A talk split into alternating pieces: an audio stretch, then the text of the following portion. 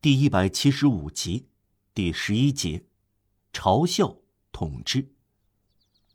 巴黎的边界根本没有，任何城市都不像巴黎那样，既统治又有时嘲弄所屈服的人。让你们高兴，雅典人呐！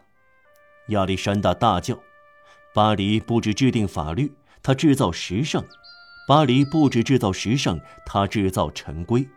只要巴黎愿意，他可以变得愚蠢。有时他要奢侈一下，于是世界同他一样变得愚蠢。随后，巴黎醒悟过来，揉一下双眼，说道：‘啊，我多么愚蠢啊！’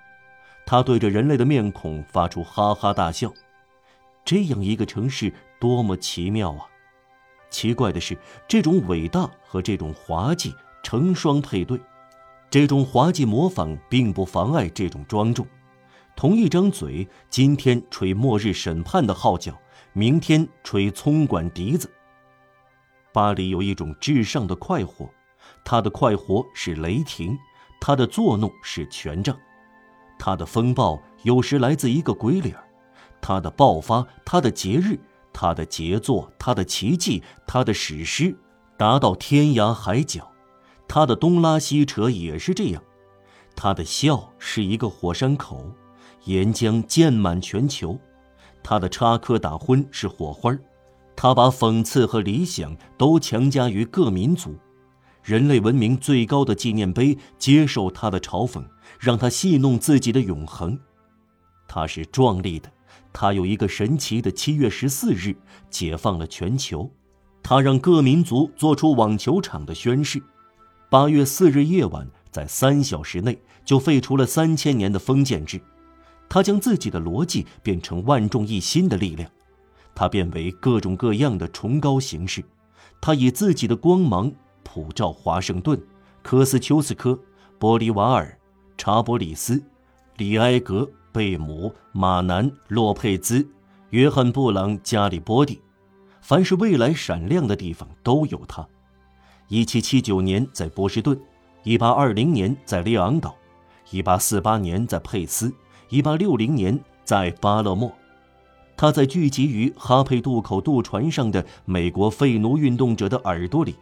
在聚集于海边鸽子旅店前阿尔西阴影中的安科纳爱国者的耳朵里，说出这强有力的口号：“自由。”他创造出卡纳里斯，他创造出基罗加，他创造出皮斯卡纳，他把伟大光辉照射到全球。正是在他的鼓励下，拜伦没于米索隆吉，马泽没于巴塞罗那。他在米拉波脚下是讲坛。在罗伯斯皮尔脚下是火山口，他的书籍、他的戏剧、他的艺术、他的科学、他的文学、他的哲学是人类的教科书。他有帕斯卡尔、雷尼埃、高乃伊、笛卡尔、让·雅克·卢索、伏尔泰，这是一些须臾不可少的人物，而莫里埃是每个世纪不可少的人物。他让全世界都讲他的语言。这种语言变成了圣言，他在人人的思想里树立起进步的观念，他铸造的解放信条是一代代人的枕边剑。一七八九年以来，各国人民的一切英雄，都是在他的思想家和诗人的心灵熏陶出来的。这不足以阻止他调皮。所谓巴黎这巨大天才，在用他的光明改变世界时。还去推修斯神庙，涂黑波吉尼埃的鼻子，在金字塔上写上“克雷德维尔贼子”。巴黎总是露出牙齿，他不咆哮时，他就笑。巴黎就是这样，他的屋顶上的烟是宇宙的思维，只要愿意，可说是一堆烂泥和石头，但主要有一种精神。他不止伟大，他是无限。为什么？因为他敢作敢为，敢作敢为，进步以此作为代价。一切崇高的业绩或多或少都取决于胆识。为了进行革命，孟德斯鸠提出他，狄德罗宣扬他，博马舍预示他，孔多塞测算出他，阿鲁埃准备了他，卢梭预先策划他。这都不够，必须有丹东敢作敢为，要有胆量。这一喊声意思就是 “Fiat Lux”，要有光。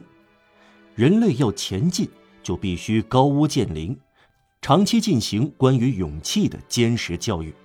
无畏彪炳青史，是人类的一种强有力的光芒。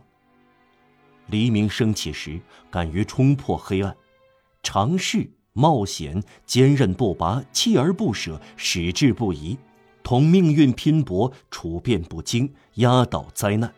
时而面对不义的强权，时而指斥沉醉于胜利，站得稳，顶得住，这就是人民所需要的榜样，激励他们的光明。这种了不起的闪光，从普罗米修斯的火炬，直到康伯伦的烟斗。